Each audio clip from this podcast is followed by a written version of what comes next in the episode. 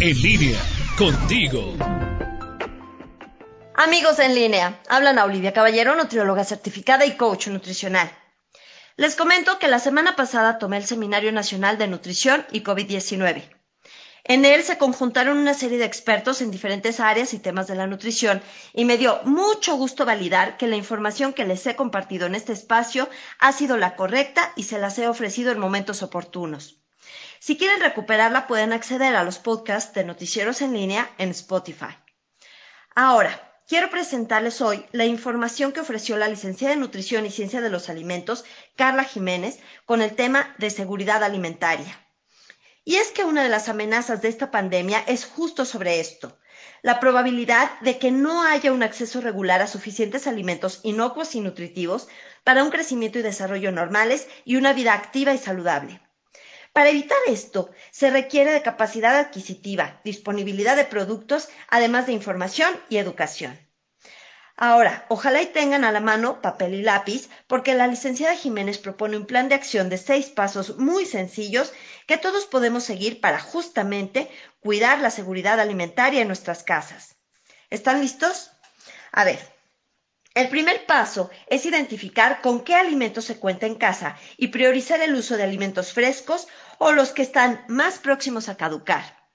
De esta forma aprovecharemos todo lo que tenemos y no desperdiciaremos insumos ni tampoco nuestro dinero. Como segundo paso, lo que ya les he dicho en otros momentos, hacer una planeación de menúes en familia, semanal y con base en ello una lista de compras. Comprar solamente lo que se requiera, evitando las compras de pánico para reducir el desperdicio y también para permitir que otras personas tengan productos disponibles. Como paso 3, se recomienda incrementar el consumo de leguminosas, frijol, haba, lenteja, garbanzo, así como de frutas y vegetales de producción local y de temporada.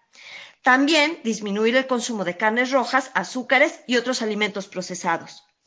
En cuarto lugar, es importante localizar cerca de casa los comercios que apoyan a los pequeños productores y comprar en estos en lugar de en las grandes cadenas de supermercados.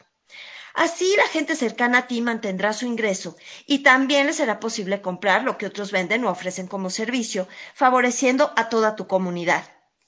El quinto paso es practicar la cocina de aprovechamiento, utilizando los sobrantes de otros guisos para preparar nuevos platillos y evitando nuevamente que se desperdicie comida.